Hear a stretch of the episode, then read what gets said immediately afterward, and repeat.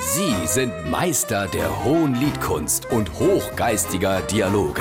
Sie sind Langhals und Dickhop. Jetzt auf SR3 Saarlandwelle.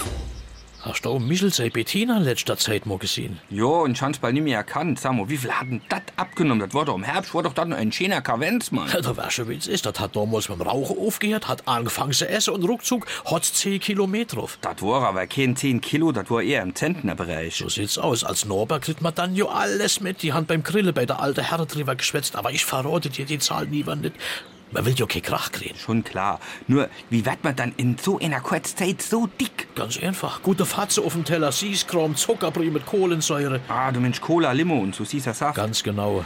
Ach, nicht gesund. Da warnt ja jeder Doktor davor, vor dem Zeug kriegt man Zucker. Und ein Fettlever. Und wie ist der Sinneswandel beim Bettina zustande gekommen? Ja, erstens, die wo. Und zweitens, weil der Doktor genau das gesagt hat. Irgendwann hat's dann mit Diäte angefangen. Ach, die übliche Verdächtige wahrscheinlich. auf ne? Kohlehydrate verzichte, auf Fett verzichte, für viel Geld bei die Gewichtsbeobachter renne oder Trennkost. Das kenne ich nicht. Ich auch nicht, ich nehme an, die Esse getrennte Michel vom Fernsehen und Bettina in der Küche. Ah, ja, da kriegen sie auch keinen Krach. und dann hat das Bettina monatelang nur noch Leitprodukte gegessen und nur noch so Leitbrie und so Zero Zeich getrunken, nur noch Zero und Leit. Ach, das soll doch auch nicht gesund sein. Ist es auch nicht, die Bettina war beim Doktor. Lass mich rot und hat sich für Blutuntersuchung gelöst. Genauso war's und jetzt pass auf, sagt doch der Doktor, Bettina, da hast kein Zucker, da hast Süßstoff.